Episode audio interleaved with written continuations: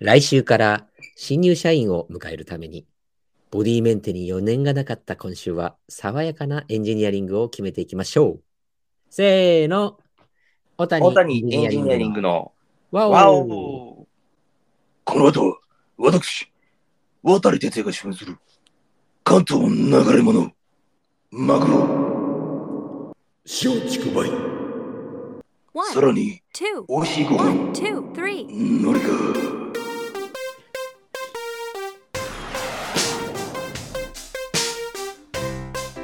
さあ、約1週間の扇風期間、皆様、それぞれのアジトでいかがお過ごしだったでしょうか？渡谷エンジニアリング鎌倉ベースの小野でございます。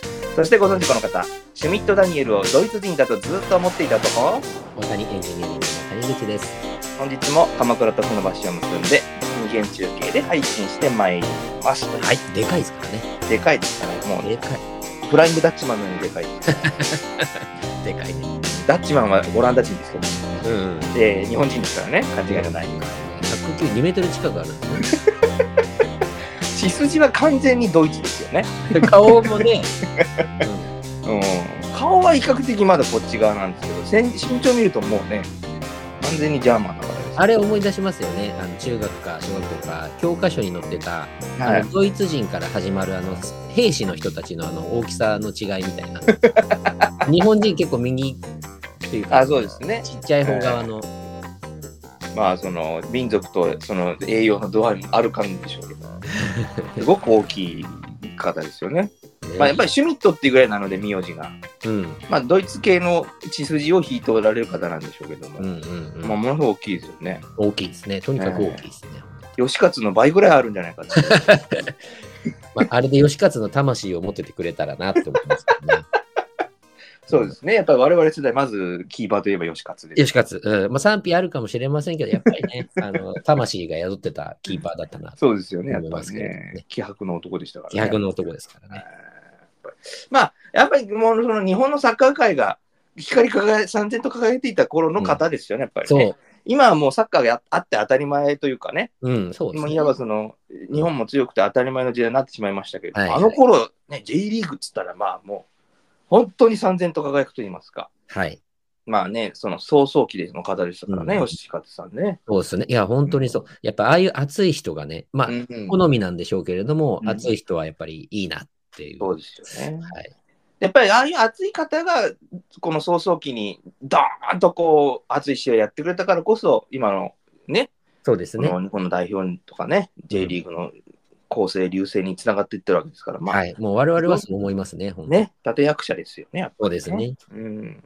連綿とね、うん。その、トルシエからね、フィリップ・トルシエ。トルシエから始まってる。そうですね、かたくなに日本語を学ぼうとしなかったあのフランス人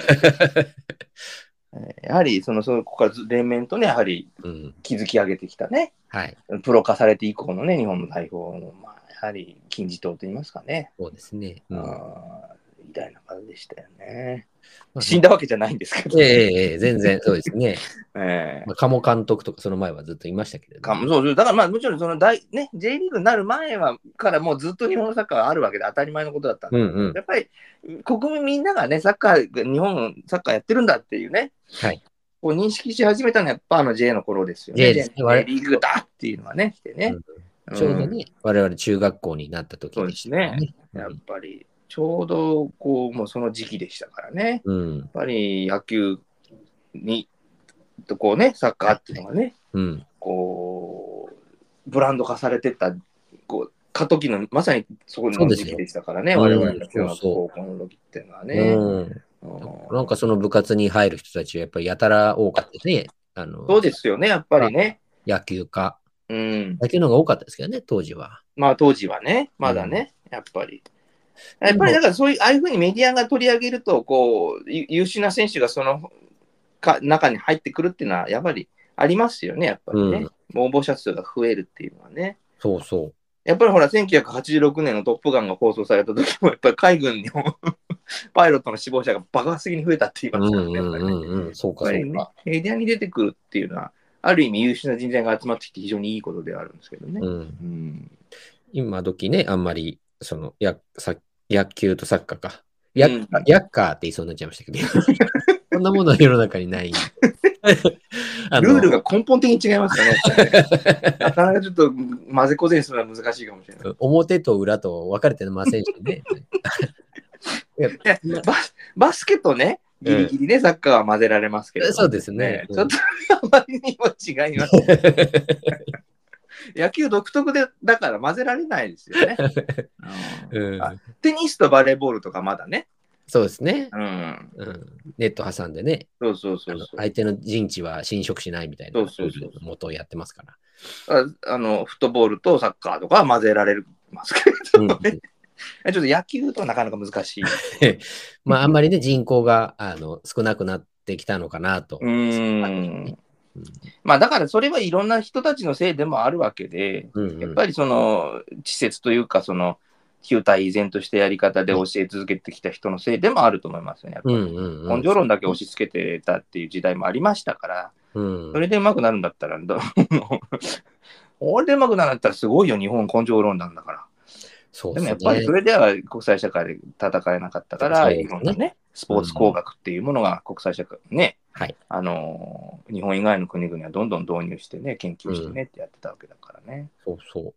あだから、その賜物でもあるわけなんだと思うんですよ、佐々木選手もそうで、野球のね、はい。大谷選手なんかも、やっぱりそういうのをしっかり導入してトレーニングしてるからこそっていうのもあると思うんでね。うんうん。うん、だからといって、別にその大谷さんたちにガッツがないと言ってるわけではなくて、ええそうですねもちろ。んガッツがあってのことだとは思う。やつが、そうですね。う、うんんまさに。うん。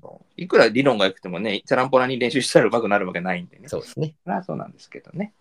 うんやっぱり根性一辺倒ってのはダメだねっていう話もね、うんありますよね。はいいや、本当そうです。だと思います。根性ないと、やっぱりやっていけないと思いますよ。そうそうそう、まあね、プロのね、スポーツ選手になるっていうのは、まずベースは根性ですからね。うん。だそればっかり人から言われ続けたら、なんかそうそうそうそう。ね、潰れてっちゃうよねって。難しい。さじ加減は難しいですけどね。やっぱりあれぐらいのレベルの選手になるとね、もう根性はもうすでに自分の中にあるっていうね、うん。うん、その上をどうやってこう切り崩していくかっていうのがやっぱりね、はい。ありますよね。ね。うんあそういえばね、うん。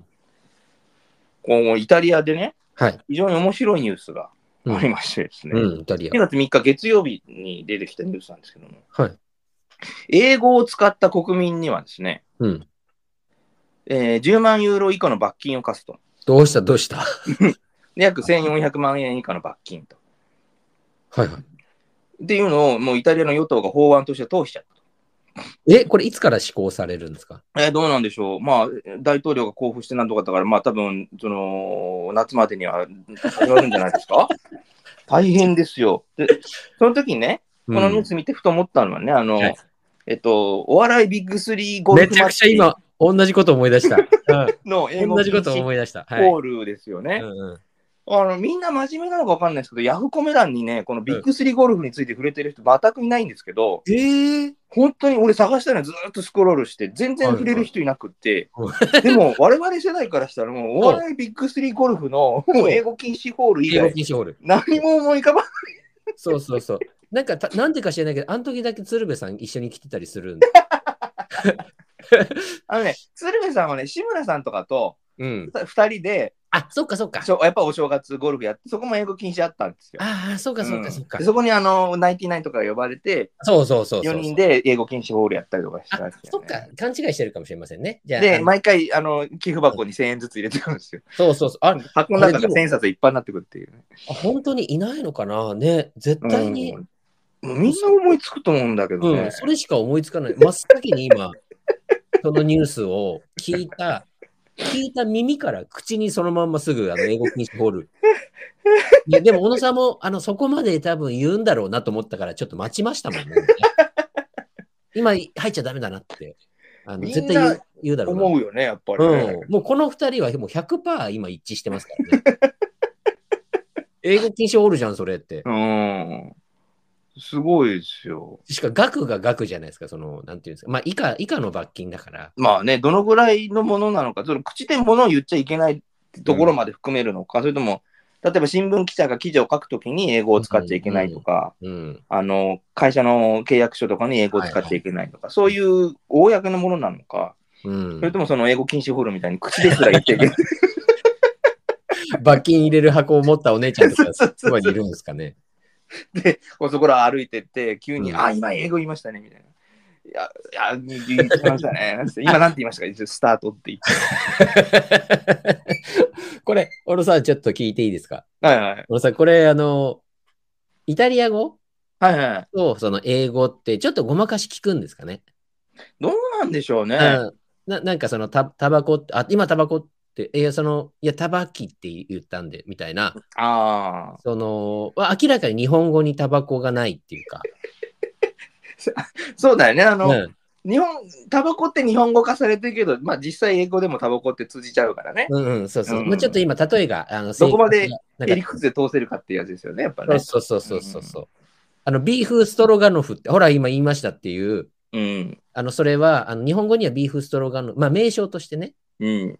その牛の、あの、なんか、ごったにって言わなきゃいけないところとか、それででもも、、ストロガノフの方は、あの、ロシア語ですから。えそっかそっかそっか。あの、いや、でも、あんたビーフつったねって。あ、ビーフは英語でした。すいません、千円札。めんどくせえ世の中。面白いニュースだな。いいでしょちょっとごまかしどの程度聞くのかなっていうのも気になるところだなと思って。そうだよね、やっぱりね。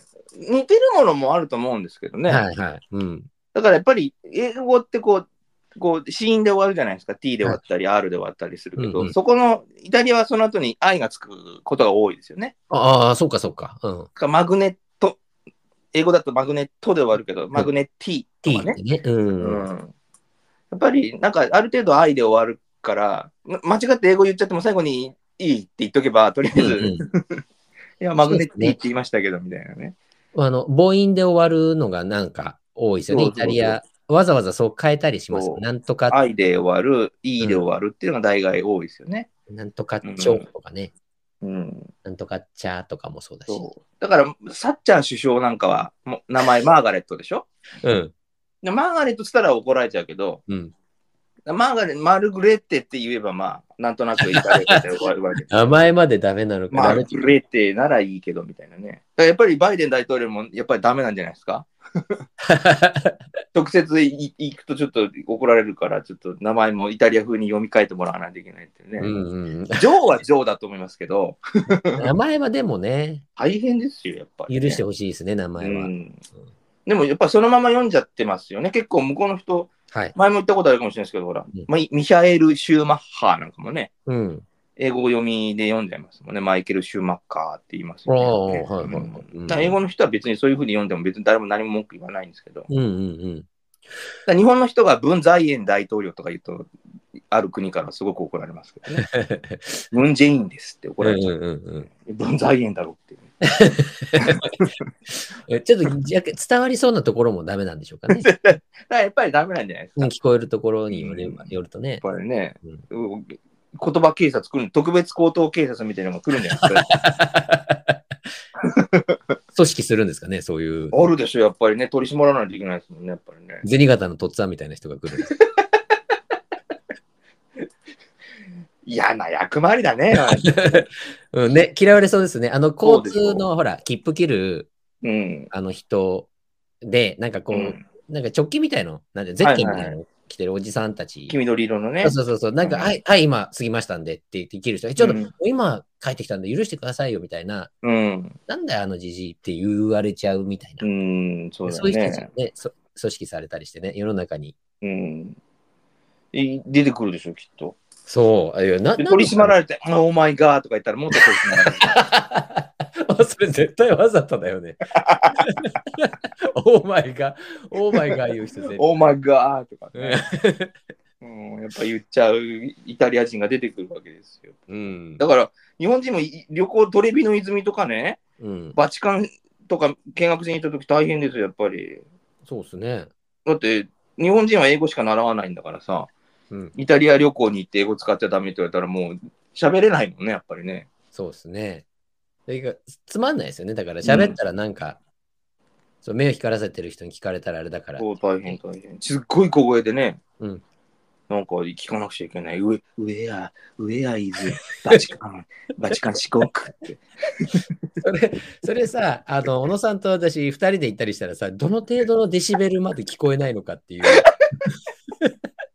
なんかそういうすごいギャンブルだよね。ね、ヒリヒリ感を味わいに行く可能性がありますね。トレビの、トレビの泉、あの、トレビ OK? トレビ OK? とか言って。トレトレビをテレビで映して。テレビはノン。あーとかテレビじゃまだ英語か。わざと言ってる。ノンっていうね。テレビテレビの泉だったらどうですか？みたいな。そんな泉はノンっていう。そうだよね。ないよねっていう。それまさかノーって言っちゃったら、あ、今英語って言われる。もう会話にならなくなるとならないうんねこの国際化された時代にね。ねなんという逆行した政策を。ねどうしたんでしょうね、う本当に。ん。何を思ったのか。こん今ねあ、あの、イタリアの政権を握ってるのはかなり極政党はい。なんですよ。だ。から日本で言えばその軍国主義時代のような雰囲気がある政党なので、そうなんですね。まあ日本も昔ね、英語禁止にしましたからね、ストライクって言っちゃいけなくて、よし、一本みたいなね。うん。うん、ボールは何でしたっけ？ダメでしたっけ？ダメですね。うんだから中継、ラジオの中継とかでもね、よし、一本、うん。えーダメ三本みたいなね。うん。カウント3、2、3、1とか言うとき大変ですよ。カウントも言えないわけですからね。1000万、2000万、3000万。ものすごい大量のね、罰金がね、サスタバが飛び交う試合になってしまいましたね。サスタバ飛び交う、八百長か？みたいな。いや、八百長じゃないです。罰金です。なんて もうね、そんなんだったら野球一旦やめちまえって話になります。そうですね。よし、一本って言ってまでもうやめようよ、一回もう。雰囲気出ないですからね。やっぱりね、出ないですね。全部日本語でね、ユニフォームをさ。だからもうアウトも言えないんだけど、ダメーって言うんですよ、ね。そうだよね、やっぱりね。はい、ダメーって。アウトがもう、はい、アウトみたいなね。うん。そうそう。指摘した方までアウトになるっていうね、やっぱり。もうあの、ビッグスリーゴルフあるあるですけれども。そうですね。あー面白かった指な摘。した方もね、うん引っかかるっていう。あの頃のね、またまたテレビの話はあれはで面白かったなということですよね。あー難しいですね。やっぱりね、あの、クラブをね、頼むときも難しいんですよね、やっぱね。うん。一番の鉄、鉄、鉄、鉄でできてるやつとかっていう、一番木っていうのがね、やっぱりありましたけどね。2番と3番の間の木。そんなのあるのかっていうね、ちょっとゴルフが分かりませんけれども。難しいですよね。あの、バンカー、ああ、砂場に入ったとかいいんですけど、うん。じゃあ、ピッチングエッジくださいっていうとき、なんて言うんだろうみたいなね。あの、救うために打つやつ。角度がすごい急角度についてそる。うそうそう。ね、やっぱり言いにくくてしょうがないですよね、やっぱり。ね。す砂砂場、砂場のウェッジは何なんだろうみたいな、もう全然言えないですね、やっぱりね。あの時に、あ、これは言ったらあかんねんなって言って、それは言わなかった後に言っちゃいけないやつ言うのが面白いんですよ。それもダメかっていう。そうそうそうそう。ね。すごい、もうね、ペナがね、多かったですけど。そうですか、そんな面白いニュースが。まあね、日本でも選挙やってますけども、やってますけどね。なんかそんな面白い法案通ったらね。大変ですよ。やっぱり神奈川県の場合は、まずその、下ネタ禁止条例だったら、真っ先に、LINE とかメールでも禁止にしてもらいたいですね、やっぱりね。ね君のことを考えると、超下品なことを思ってしまうとかって、やめてもらいたいんですけどね、やっぱりね。ねああともうクリントンさんも絶対ダメですよね。クリントンさんはちょっともう神奈川県は入県禁止にしていただいて、神奈川県。ねえ、ねもう、来ないでくださいねがちらつきますからね、モニカね、ビンスちょっとどうしてもね、黒岩祐二が出てきてしまう。モニカさんがちらつきゅんですよ。うんやっぱりね、日本だと葉巻はちょっとね、なかなか浸透してませんなかなか浸透しませんのでね。か、まあ、あのーメビウスを入れるっていう。ちっちゃ。日本人らしいですね、なかなかね。そういう身ところに長に合わせてメビウスにしてる。そういうのもやっぱりアメリカに遠慮しちゃうんですかね。やっぱりね、うんやっぱガツンって言われてしまいますよね。クリントンさんだけにね、やっぱり。そうですね。テルミーガツンってなりました、あの、黒岩さんもね、ずーっと長いですからね。長いですよ。いつからの黒岩だよっていうぐらい。黒岩さん2期3期やってんですか ?2 期やってんですかね？うん。うん、長いですよね。だから、なる前からでしょ？その方とは。ああ、そうですか。うん。あ、そまあでもそれは知事になる前にお手切れにしたんだけども、今回出てきちゃったってやつでなんかこう、再燃するパターンっていうんですかね。なんか、それ、今流行ってるんですよね昔のことをまあね昔のこと急に言い出すっていうね。まあうんほじ、くり返すの。あれ、あの、あれだったんじゃないですか？口止め料が足りなかったんじゃないですか？トランプさんもそうですけどね。もうちょっと出しとけばよかったのにっていうね。ねえ、あの、トランプさん、トランプさん、みんなあの、あの、某あの芸人の渡部さんみたいな、某芸人ってもう我慢できないかった。ちょっと足りないとやっぱり言われるみたいな。やっぱりね、うんしっかり揉み消さないといけないのね、やっぱりね。うん、だけ揉んどいて揉み消しはしませんっていうわけにもいかないでしょっていうね。やっぱり揉み方下手だったんでしょうかね。揉む揉むだけ揉んだら、やっぱ揉み消し方もしっかり豪快にやらないといけないですよね。やっぱりねそうですね。トランプタワー建てるぐらい金あるんだからさ。うん、ねでも結構出してませんでしたっけ？あれ。ででも出しちゃったわけでしょ？うん、確かにね。まあやっぱり不満だったんじゃないですか？やっぱ大統領になるぐらい金持ちなのに。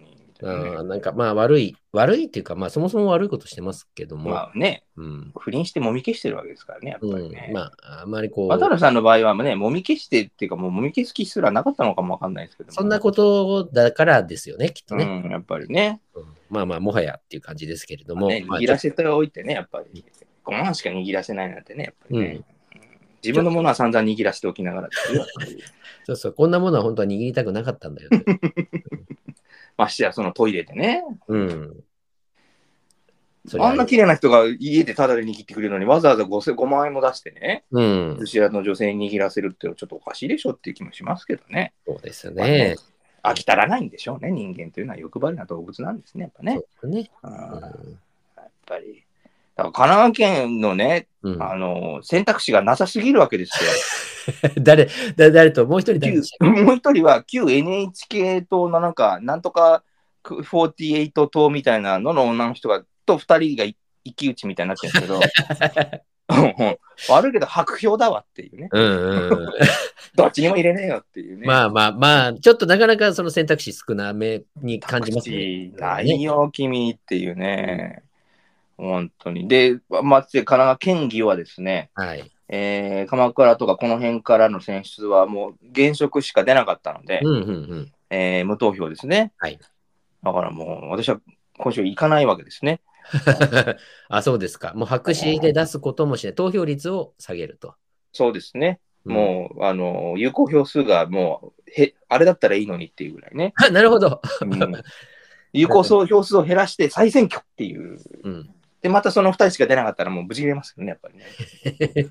まあね、とは言いながら、小野さんも分かりませんけどね、ここであまり、こまあね、ね。あのどっちを票、ね、するとは言いませんけども、う、うん、どどっちも支持しないかもしれません。まあ、どっちも支持しないのも、あの、有権者の権利ですからね。はい。まあしまあ、ないならしないで、しないなりの投票行動をしないとダメですけどね。そうですね。あのはい、まあ、なんだかんだ言って、やっぱ行くかもしれませんしね。ねぜひそうしていただかない。千葉は大丈夫なんですか？選択肢ちゃんとあるんですか？そうですね。あるはあるんですけど、全くその、その目立った人はいませんのでね。あ、そうなんですか。じゃあ現職が確定みたいな感じなんですか？うん。でも数なんか多いですよ。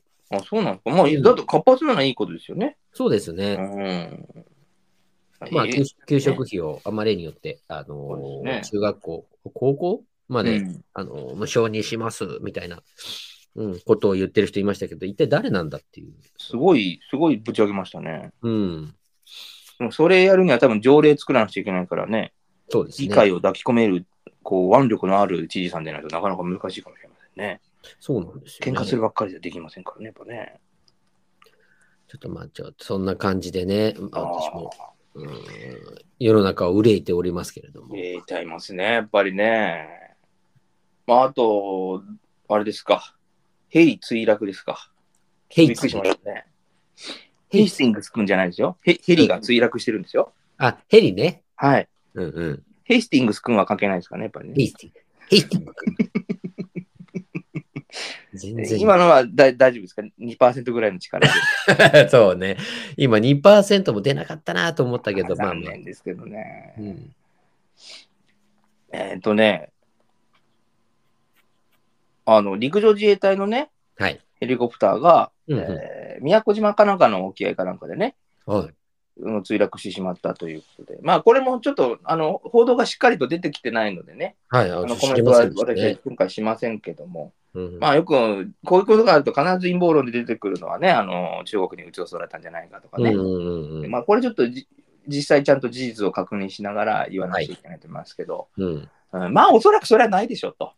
うんうん。うん。なんか付近にその情報収集用の船が中国側のね、はい。いたということはあったらしいですけども、情報収集用の船にあの対空ミサイルとかつほとんど積んでない事例はあんまりないないですんで、うんうんうん。まあ、おそらく関係ないだろうなとは思うんですけどね。うん。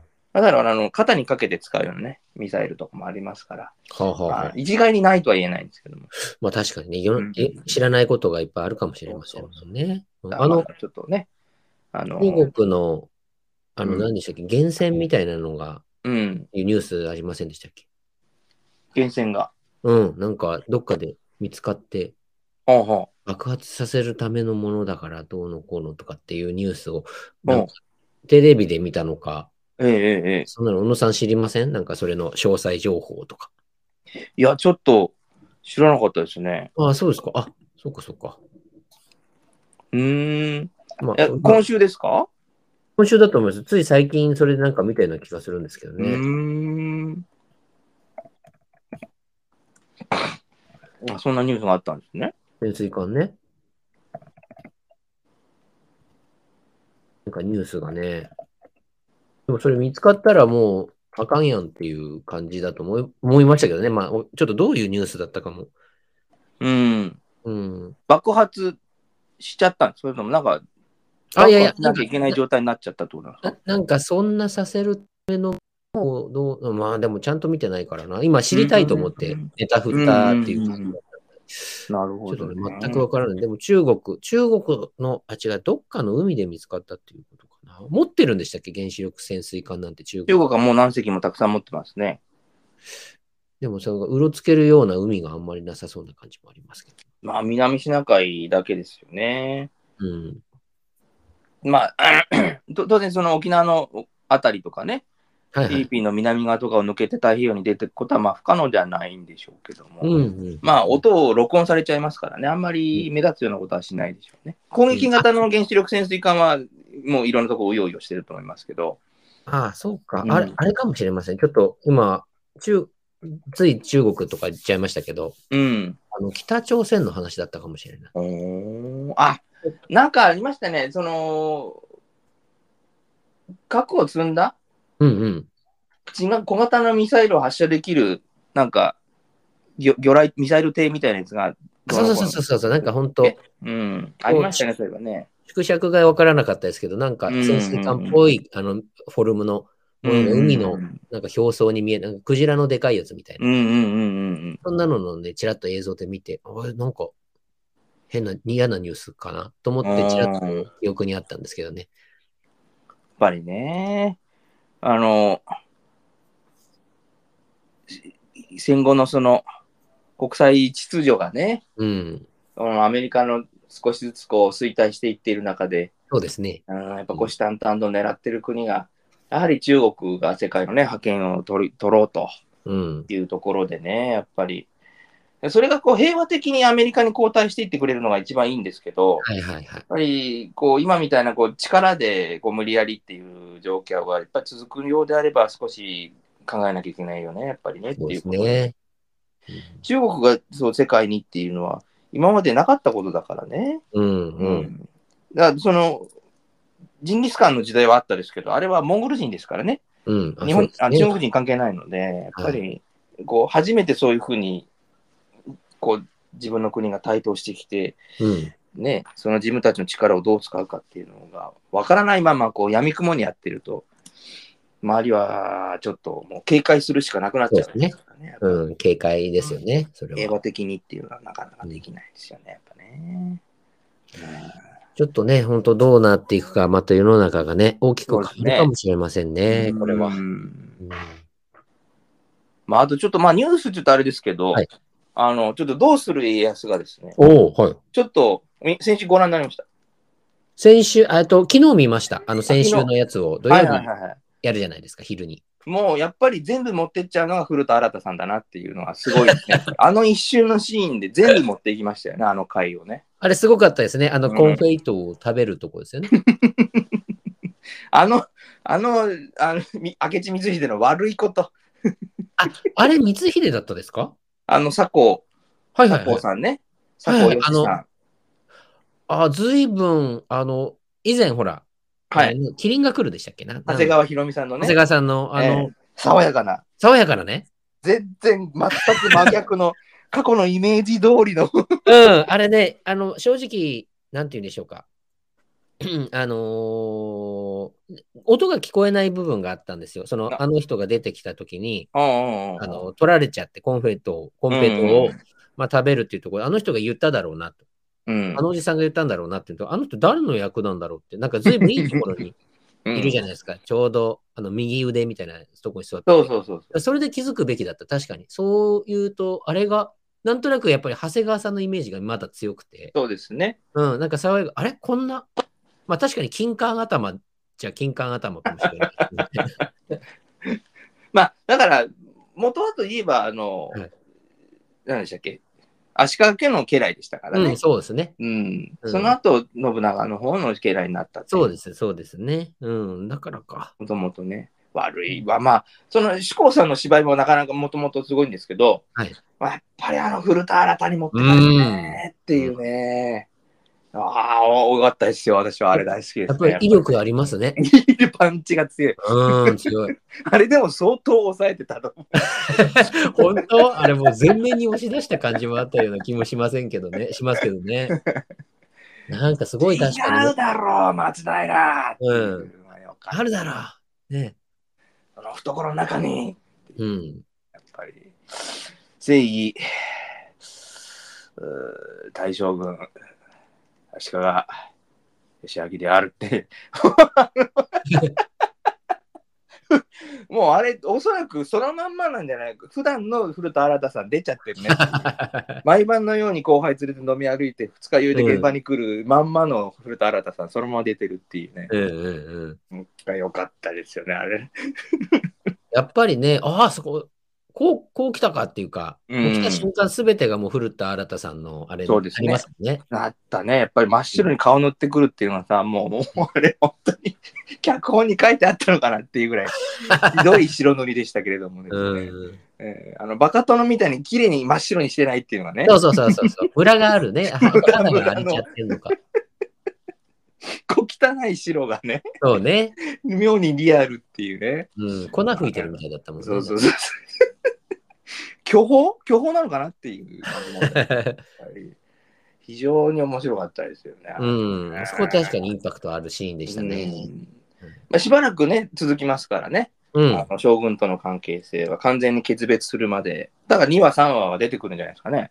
そうですね。ちょっと楽しみですけども、次どんな役は。だから来週が、あの、いわゆる、えー、何でしたっけ、えっと、あれでしょ。あ、あ浅井長政が裏切るうん金ヶ崎金ヶ崎の戦い。金が好きかね。うん。えーえーひどいんですよね、信長はもう、うんやべえっつって本気で一人で逃げるっていうね。うんうん。い家康にも黙って逃げたって言いますからね、あれね。本気でビビったらしいですけれども。実際に連れてった軍勢、大体3万人ぐらいだったそうなんですね。そう、うん、はい。金ヶ崎の戦では。うんうん。で、えー裏切ったあいつが大体5000人ぐらいなんですって。浅井長政が。うんうんで、えっと、あいつ、えーああ朝倉家が1万3000ぐらいが関の山だったらしいんで、はいはい。5000人が裏切ってもうん。勝ってるんですね。確かにね。だから、一旦南に戻って、うん。浅井を倒してから北に行っても全然問題なかったんですけど、うん。織田信長はもうやべえっつって本気で逃げたんですけど、はいはいうんそれやっぱりおかしいじゃんってみんな思って、うん。あの、評論家の先生がわざわざ自衛隊の、その、が戦士を学ぶ教えてる先生のところに聞きに行ったんですって。はい。なんで逃げたんでしょうねっったら、あのね、素人の方には分からないけど、挟み撃ちされる恐ろしさっていうのは軍人にしか分かりませんよって。へえ。うん。やっぱり挟み撃ちって怖いんですって。どれだけ圧倒的に勝っていても。うん。だからやっぱりもう策を乱して、もう逃げたっていうね。なるほどね。じゃあ、賢明だったわけだ、やっぱり信長。そうそうそうそう。うんだからやっぱり自分、信長的には戦略的には勝ってると思ってても、そうですね。現場の兵隊たちがビビって逃げちゃうから、うんうんだったら俺の命令で逃がさないと、うん軍隊がバラバラになっちゃうので、うんよし、逃げるぞっつって、整然と逃げたっていうのが事実らしいですね。はあはあだそれをこうどういうふうに描くのかなっていうのはね。あうん。で、あのー室剛さん演じる秀吉がうん。しんがりを務めてですね、うん。まあ、信長を無事に逃がすっていうのが、まあ、今回の、あのー金ヶ崎の戦いになるわけですけどね。うん。家康はほっぽり投げられちゃうんで、うん。いこう秀吉に助けられながら必死で逃げるっていうのが、まあ、おそらく今回なのかなと。なるほどですね。今日、今日ですねち。ょっと楽しみですね。どう描かれるのかっていうね。うんこれが史実ですけれどもね。はいえー戦略的撤退と。そう。プラス、えー楽しみなのは、やっぱり古田新太さんですけれども、今回どんな芝居を見せていただけるうん。ね。うんまあ、まあ、あとちょっとさらっとですけどね、はい。坂本龍一さんと畑正則さんがね、今週亡くなられたということでね。うん。まあ、どちらもね、まあ、自分、違う意味でどちらもレジェンドの方ですけれどレジェンド、ね。あなんかでも坂本龍一さん、あ、あれか、大島渚さんか。なんか、ーそうですね、大島渚さんのね。うんあの、前何でしたっけ？あの、たけしさんの映画、はい、映画に出てっていう話をなんかそうです、そうです。あの、えー戦場のメリークリスマスですね。で誰の時にこの戦場のメリークリスマスの話したんだっけな何の話で出てきたんでしたっけ？うねメリークリスマス、ミミスター・ローレンス、メリークリスマスっていうね、やっぱり。今、松村さんがいましたけど、メリークリスマス、ダンカンこの野郎っていうのが。合わせ技一本でしたね。ダンカンこの野郎って言わないと、普通の人あの素人がやってるモノマネなので、うん、うんダンカンこの野郎って言わないと全く伝わらないので、やっぱりね。そうですね。はいうん、まあでも本当残念でした残ね。念でしたよね、うん本当に。坂本龍一さん、そうそう。うん、岡本龍一さんは、ああー、そうか。でも、闘病されてたの知らなくってですね。うん、がんでしたってことねですようんね。まあ知ってる人は知ってるね。うちの妻なんか知ってましたけど、うん、まあ、あそうそうだったんだなっていうので、まあやっぱ残念ですね。やっぱ、残念ですね。で、あ、の、ムツゴロウさんっていうか、うん、もうね、我々本当子供の時からもう40年も前から知ってるっていうか、そうですよね。ね、感じですけど、あの、ムツゴロウと愉快な仲間たちって見見てました？あんまり見ないですね。ちょっとおっかなくってね。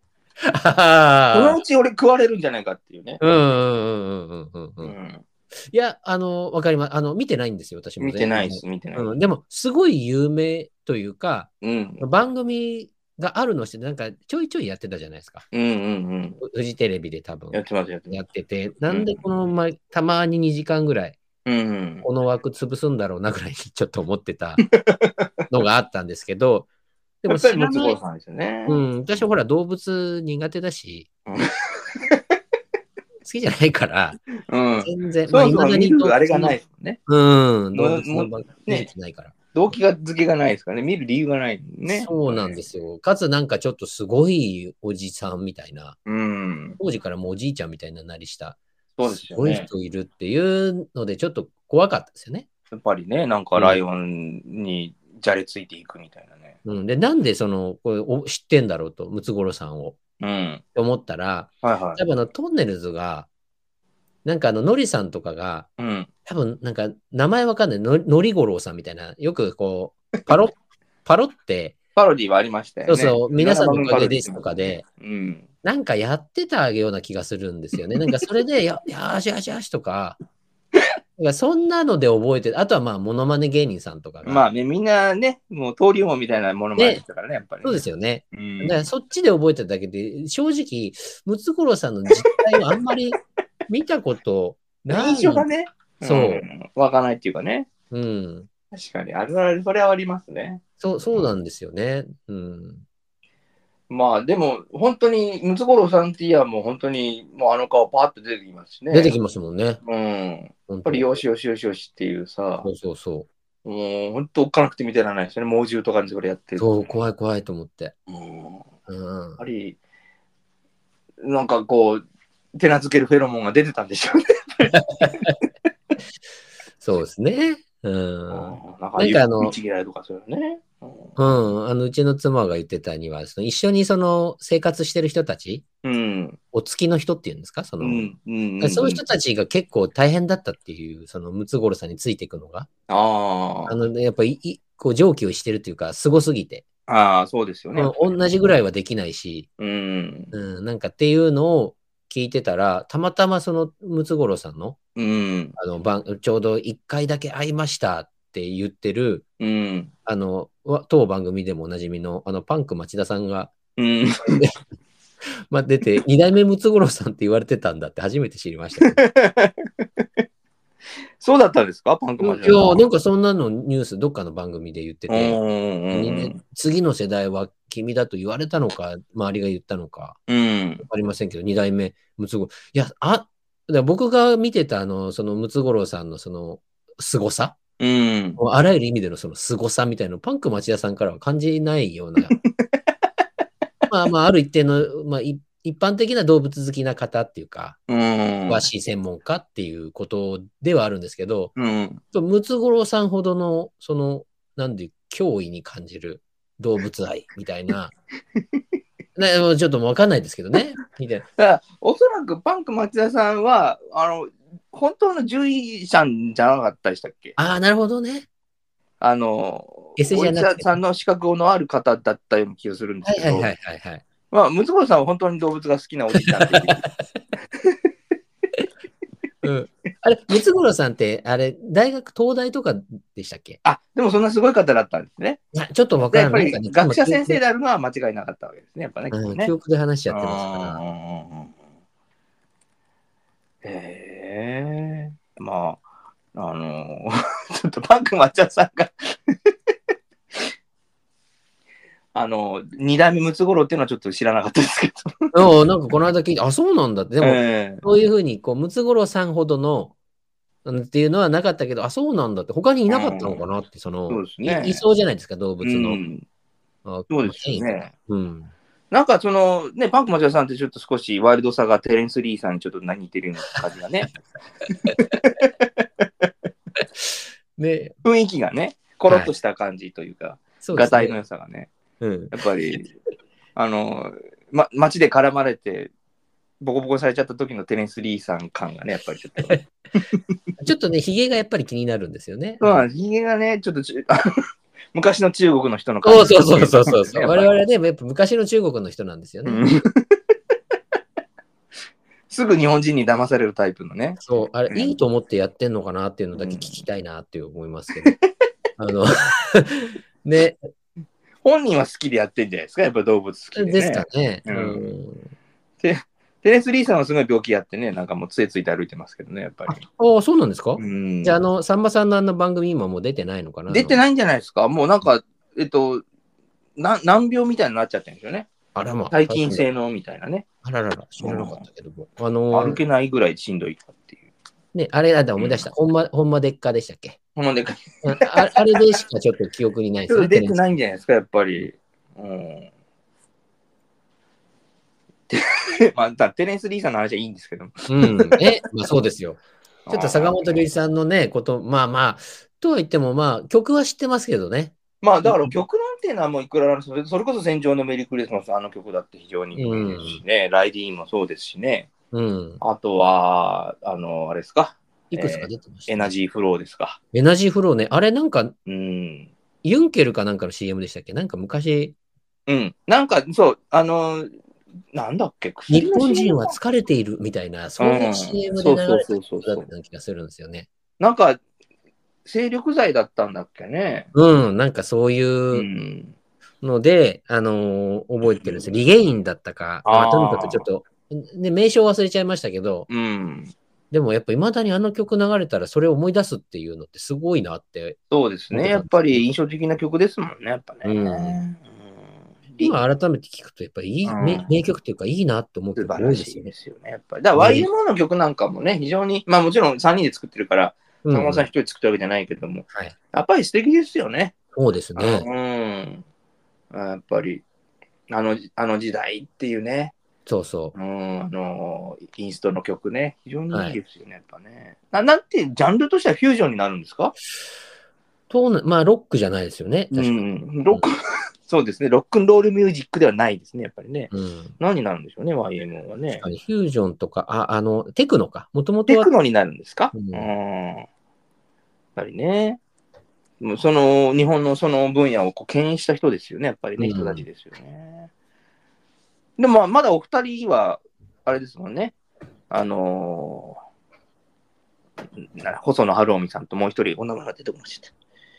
もうすぐ、細野さんじゃない方、すぐ忘れちゃう。細野晴臣さん、この間なんかにも出てたな。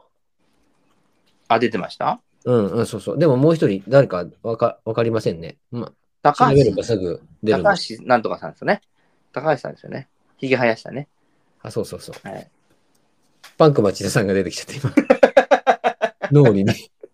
すぐパンク出てくる。パンクマンだとテレンス・リーで違うバンド組まないでもらいたいんですけど。まあ、インパクトやっぱり強いんでしょうね。古田新太さんみたいなもんですね。そうですよね。やっぱりあのヒゲもすごかったですけどね。やっぱりね。古 田新太さんね。見たいですね。早く。うん今晩また私はね、オンタイムで見ますけれどもね。そうですね。ええ私も、まあ、今日は見れるんじゃないかなと思うんですけどうん先週はだからあれですね。私があの出かけて、あの、はいはいヒルトン、ヒルトンお台場に行ってたんで。ヒルトンお台場の方ですね。そうそう。だからその8時ぐらい、まだ帰ってきてなかったんですよね。うんうんうんうん。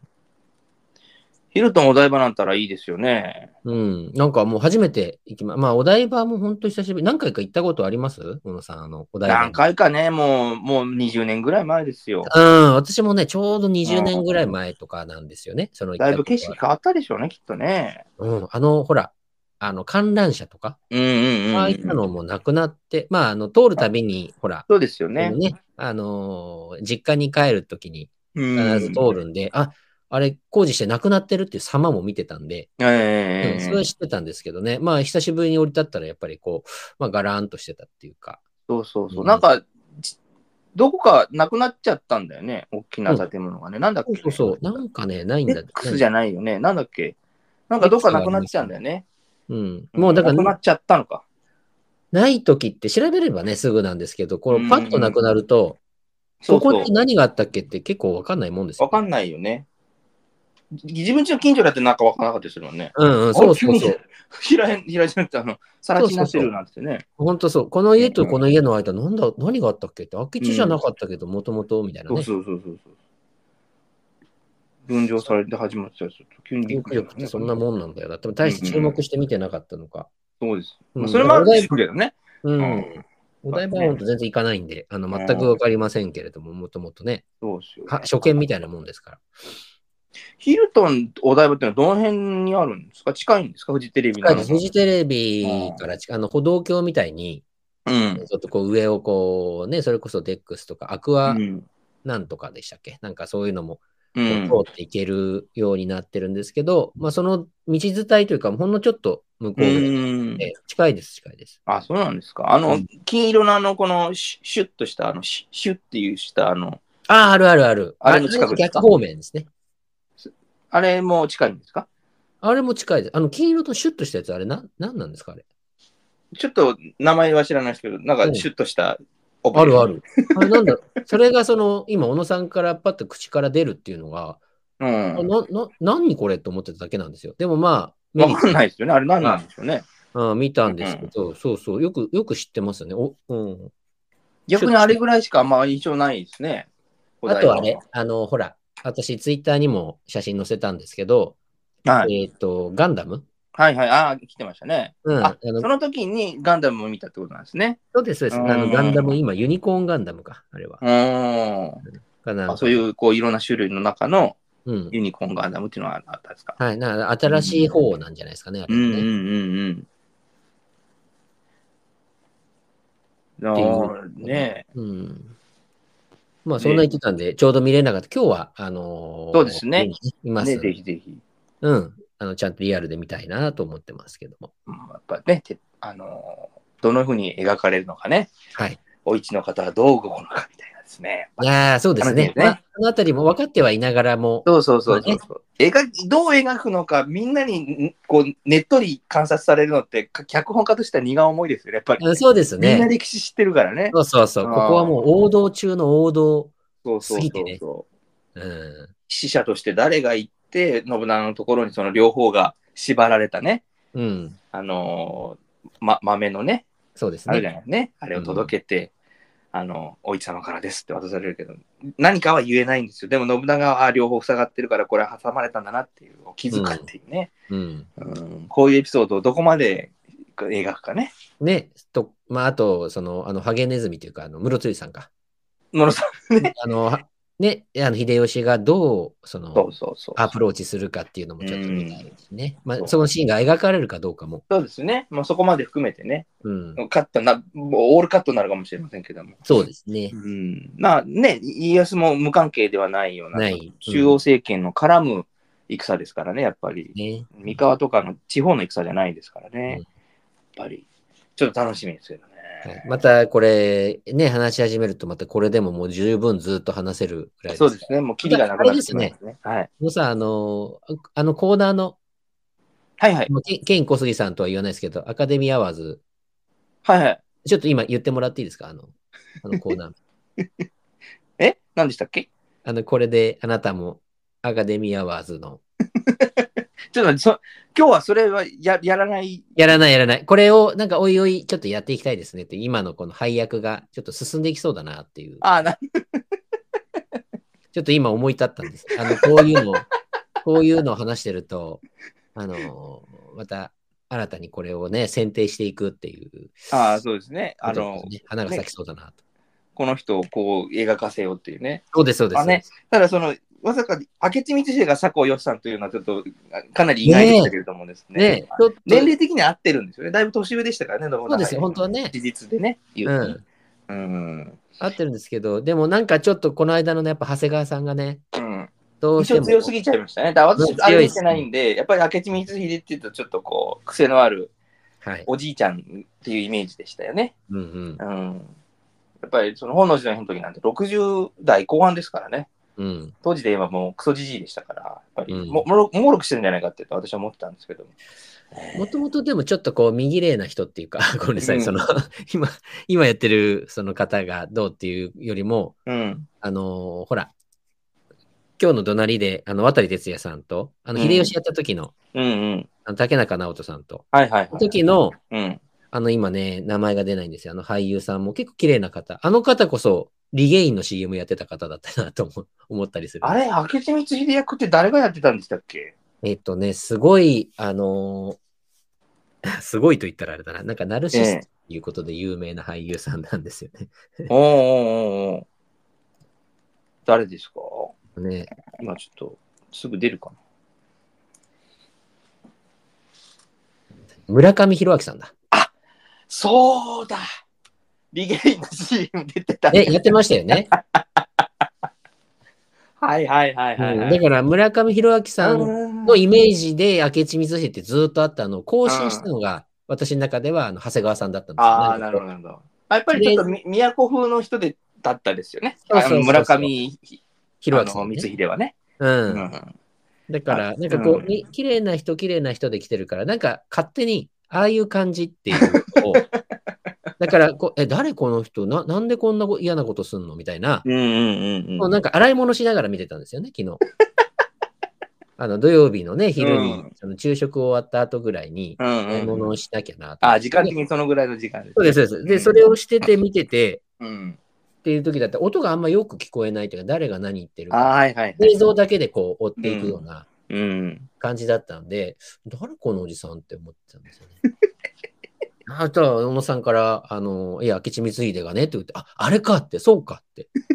よく考えたら、あの、足利のね、隣のあの席に座れるのって言ったら、そういうことかっていう。もうまあ、光秀ですよね、はいやっぱりね。うんはい考えたらわかることですけども、なんとなく頭に入ってこなかったという。全然あの、明智光秀感はほぼゼロでしたよね。我々のい抱くね。はい。そう時代そうそう。交渉的にはぴったりなんだ。ぴったりなんですけどねうんええあの、おそば近くにいて、はい、信長より10歳以上も年上でっていうね。そうそうそうそう。だからもうあの時点ではもう60過ぎてるかもわかんないですよね。うんうんうん。で、本能寺を迎えていくわけですからね。はい。まあ、役柄としてはいいんですけど、あまりそうそうね、ちょっとね。陰険すぎるっていうか、うん。そういうところがありまして、はい、うんすみません。またちょっと脱線をしてしまいましたが。よかったですね。ちょっと今週ね、はいあの、天気を迎えると思いますのでね、うん、楽しみに。もっと言うと、その、織田信長と家康の関係にも天気がね、そうです来るんじゃね。ないかと。うん。今までど対等の同盟関係にあったものが、はい天下に号令する信長と一大名みたいなね、うん関係になっていく、まあ短所になる回でもありますのでね、そうですねちょっと。楽しみに見たいですね。はい。えーそれではちょっとですね、えーはい次のコーナーに行く前に、えーはいこれ、ね、これであなたもアカデミーアワーありがとうございます。次回はあれですかね。ね、明智光秀さんで行きましょうかね、アカデミーアワードね。いいですね。ねえちょっと、ね、ちょっともうこの流れで、あの、うんまあちょっと予告という感じになりそうですねえー来週も一応日曜日収録予定でございますので、ねはいぜひ、えー聞いてくださってくださいね。えお楽しみに。お願いします。もう図らずもというところでけどそうですすね。来週のコーナー、決まりましたですね。はい。完成も上がったところで、はい。えー今日本日唯一のコーナー行きたいと思いますけれども、はいカリスマたちのアーメンカリスマたちももともとは神の御言葉に導かれた迷える子羊でした。どのようなお導きによって開眼したのか、本当の神の御言葉をご紹介します。はい。そうですね。今日もまたご紹介をええさせていただきたいなと思ってます。どうもはい久しぶりですね。谷口同士から神の御言葉でですね、はい。えー今週1週間をですね、幸せに乗り切っていきたいと思います。そうですね。はい。はい。では早速。はい。えーとですね、まあまあ、あの、いつも言ってるように、えーちょっとこう、どう神の言葉を解釈したのかなと。ああ、やっぱまたやはり伝えようとしてしまっている結果としてですね、はい。悪気はないんですね。うん。えー幻想を見てしまうところが悪っていうところが、やはり言葉を浅はかに捉えてしまうっていう、偉人としてもやはりそうなんだと。だからこそ我々はもっと気をつけて、神の御言葉に耳を傾けようと、こういうことですよね。はい。そうなんです。ですね。はい。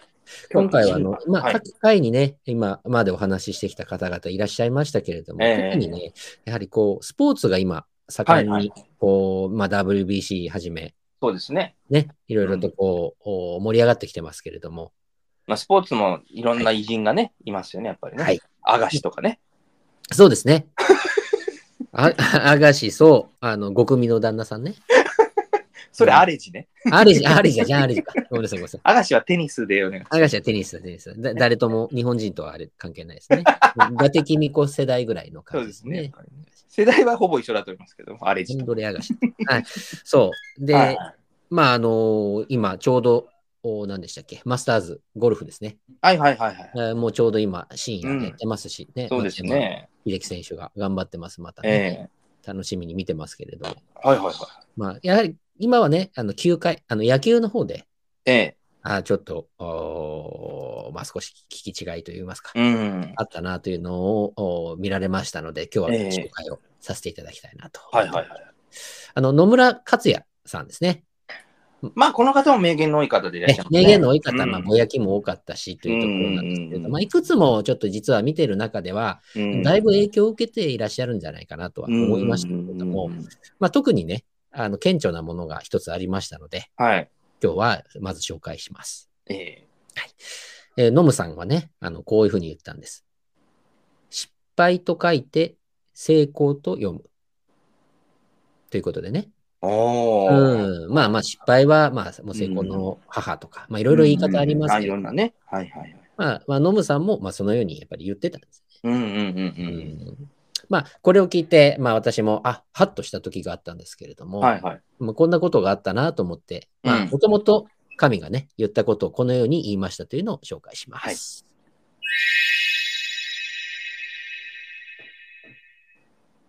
失敗と書いて成功という。ということでね。うん。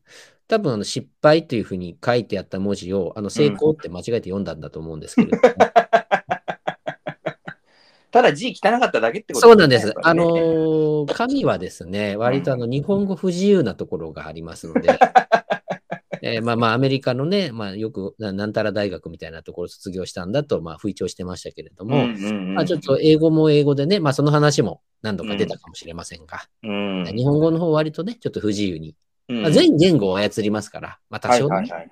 えー間違いだったりってことはあり得るかなと思ってうね。ん、まあ、いわばそのバベルの塔を起こしたのも神ですから、やはりはい。そのね、こうそこにいる人々がみんな違う言葉を喋り始めてね、コミュニケーションが取れなくなったなんていうね、聖書のあの出来事もございますけど、それを起こしたのもまあいわば神ですからね。ねうん。うん、まあ、だから大したことは言ってないわけですね、やっぱりねそ。うなんですよ。うん、これなんて書いてあるんだ、おい。ちょっと老眼鏡みたいな感じですからね、やっぱりね。そうですね。老眼鏡をかけても字が汚いから、えーっと、おいここれ宮地なんて言うんだみたいな感じですからね。やっぱりね え失敗、ん成功、どっちでしょうねみたいな。まあうん結果そうだったんじゃないですかね、やっぱりね。うんそうなんですよね。まあやっぱり、だからノムさんもそれをこうなんか、こうなんでしょうね、失敗は成功の母みたいなね、うん。意味合いで捉えたんでしょうけどね。うん。えーまあただ老眼で見えなかったっていうのが原因でしょうね、やっぱりね。うん。そうですね。多分まあ、この見えてないというか、うんあまあ、その考えたらね、わかるようなことですけれども、あの意外とそれをね、さらっと言ってしまうっていうところが、まあ、神であるゆえんと言いますか。まあね、ムーさんはそれをそのまま聞いてね、あ、うん。なるほどなと、その、うん。失敗を失敗で終わらせないと、まあ、どういうふうに解釈したかはあれですけれども、うん。それはもう成功の元なんだよということと思ったのかもしれませんけれども。まあそんなわけないわけですからね。うん。失敗は所詮失敗で、そこから丸もなんかねえよってそういうことですからね、やっぱりね。そうなんですね。ええ。まあ、普通の人は失敗から学ぶんですけど、はい。ええあの神はそんなことはしないわけですね、やっぱりね。ね。ええうん失敗というのは、あの対象あの他人を攻撃するための材料に過ぎませんからね、やっぱりね、うん。ええ自分がやったとしても誰かを攻撃する材料に使うというのはですね、やはり我々体超体育会系の教えのまあ重要な部分ではあると思いますね、やっぱりね。はいええ誰が失敗したんだっていうね。そうですね。いや、あなただよって言えない人に向かって誰が失敗したんだっていうのがやっぱ大事ですよね。そうですね。ね自分が攻撃の対象になるような状況下では人の失敗を上げつらうことはしませんよね、やっぱりね。はいえーそれはダメですね、やっぱりね。そうですね。うん、やっうん。ぱり高潔であってはならないわけですからね、やっぱりね、うん。間違っても高潔になってはいけないわけですから、やっぱりそこは勘違いしちゃいけませんね。そうですね。さあ、まあ続いて、はいはい。イチロー選手もですね、ああ、いいことあのに。偉大な選手でしたけれども、はいはいえまあちょっと一つね、うん。あの聞き違いというか、うんあの勘違いしてしまったかなというようなところがありますので、まあそちらも簡単にちょっと紹介をうん。したいと思います。はいはい。まず、イチロー選手はこのような名言を残しております。うん。僕は天才ではありません。なぜかというと、どうしてヒットを打てるか説明できるからです。おというふうにね。はいはまあまあ説明できるってことで、まああの感覚じゃないと、天才じゃないとと。い。うん。感覚派っていうのを天才と捉えてるのか。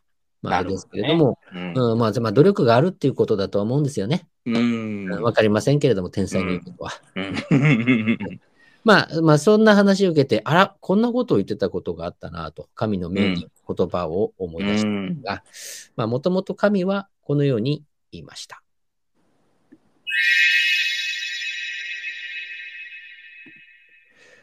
俺には添付の才があるんだ。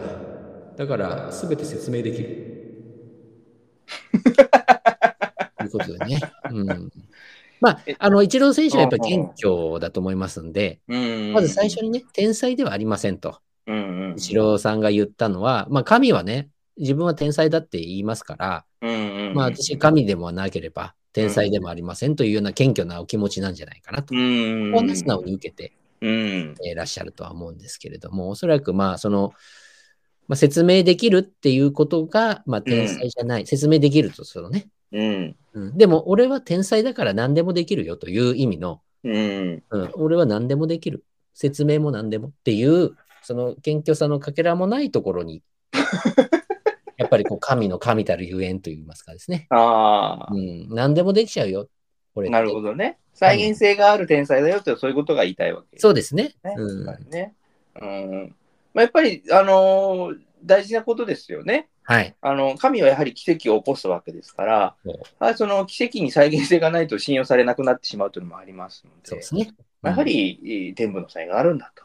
はい。だから、きちんと説明もできるよと。ただ、その、中身に対して全て説明できるかどうかっていうとね、また違うんでしょうけれどもね。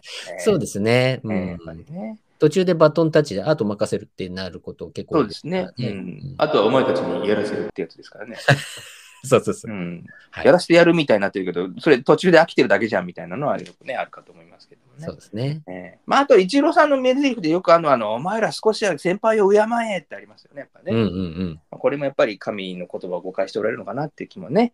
そうですね。先輩じゃない。ないの、神を敬えばそれでいいだけのことだろっていうことで。や っぱそれがなかなかね、儒教、儒教からも逃れられないというのは、やっぱりうんうんうんそのやっぱりまだまだ修行が足りませんな。そうですね。うんうんちょっとまだ学ぶべきところが、人生長いですから。うん。やっぱり奥様のね、福島明子さんと一緒にしっかりとね、信仰心を誓っていただきたいですね。はいそうですね。えーやっぱうんりね。いや、ちょっとまた2つ、はい。えー私たちの心をね、はい。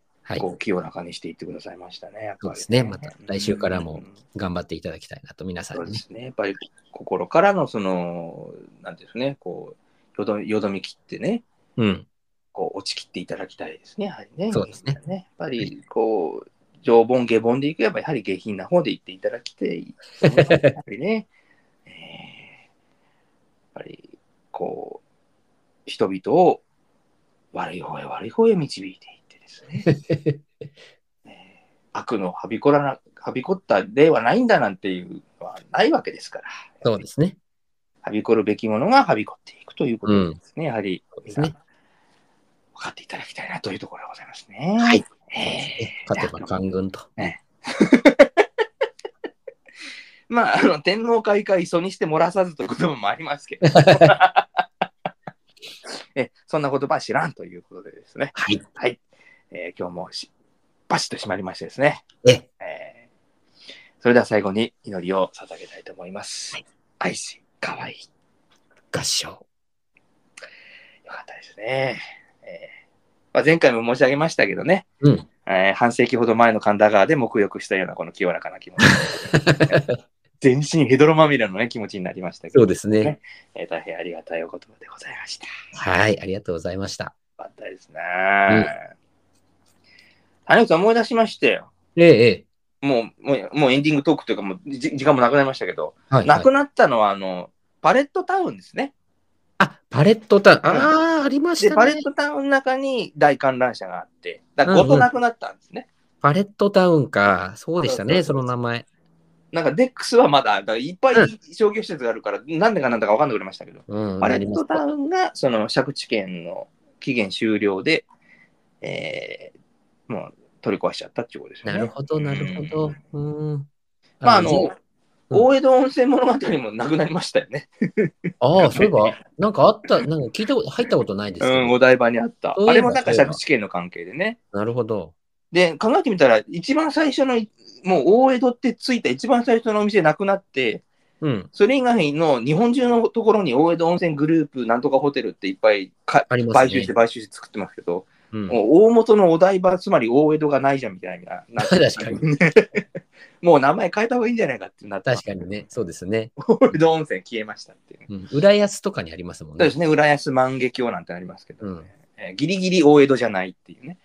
そうそう。江戸川がかんだ当たっちゃったなっていうね。ち千葉の人たち、大江戸とか、あの東京って語りたがるからなって。このとこだけちょっと嫌なんだよなと思いますよね。自江信持ってよ戸じゃないんだよ。千葉を愛せよって。うん、そうそうそう。自分たちに自信持ってよってうね。ん全然いいんだからね、やっぱり。だって東京ディズニーランドももうそろそろね、浦安ディズニーランドにしていいんじゃないかって、うん、いいんじゃないですかね。うんまあ、許せるのはギリアの東京ベイですよね。まあ東京湾だから、まあ、それはセー嘘フですね。うん、嘘ついてるわけじゃないから。ただそこまで行くともう木更津まで行っても東京ベイですけどね。うん、もうええもう何度も言いますけど、東京ドイツ村は絶対ダメですからね。あんなにどち場に入ってんのに、東京それダメだよ、そりゃって。もうもう完全に千葉ですからね、あれね。完全に千葉ですから、もっと自信持っていいよって。そう、もういいと思うんだけどな、もうやっぱり新東京国際空港もやめた方がいいですね、やっぱりね。成田国際空港でいいじゃんっていうね。そうですね。ね。もうちょっとね、はい。千葉批判で終わるのも良くないと思うんですけど。えこれからあの選挙に行ってきたいと思いま。そうですすね、選挙に千葉をより良くしていただきたい。えーじゃあ終わりでよろしいですかね。はい、ありがとうございます。はいそれでは次回お耳にかかるまで、ワオな1週間をお過ごしください。さよなら。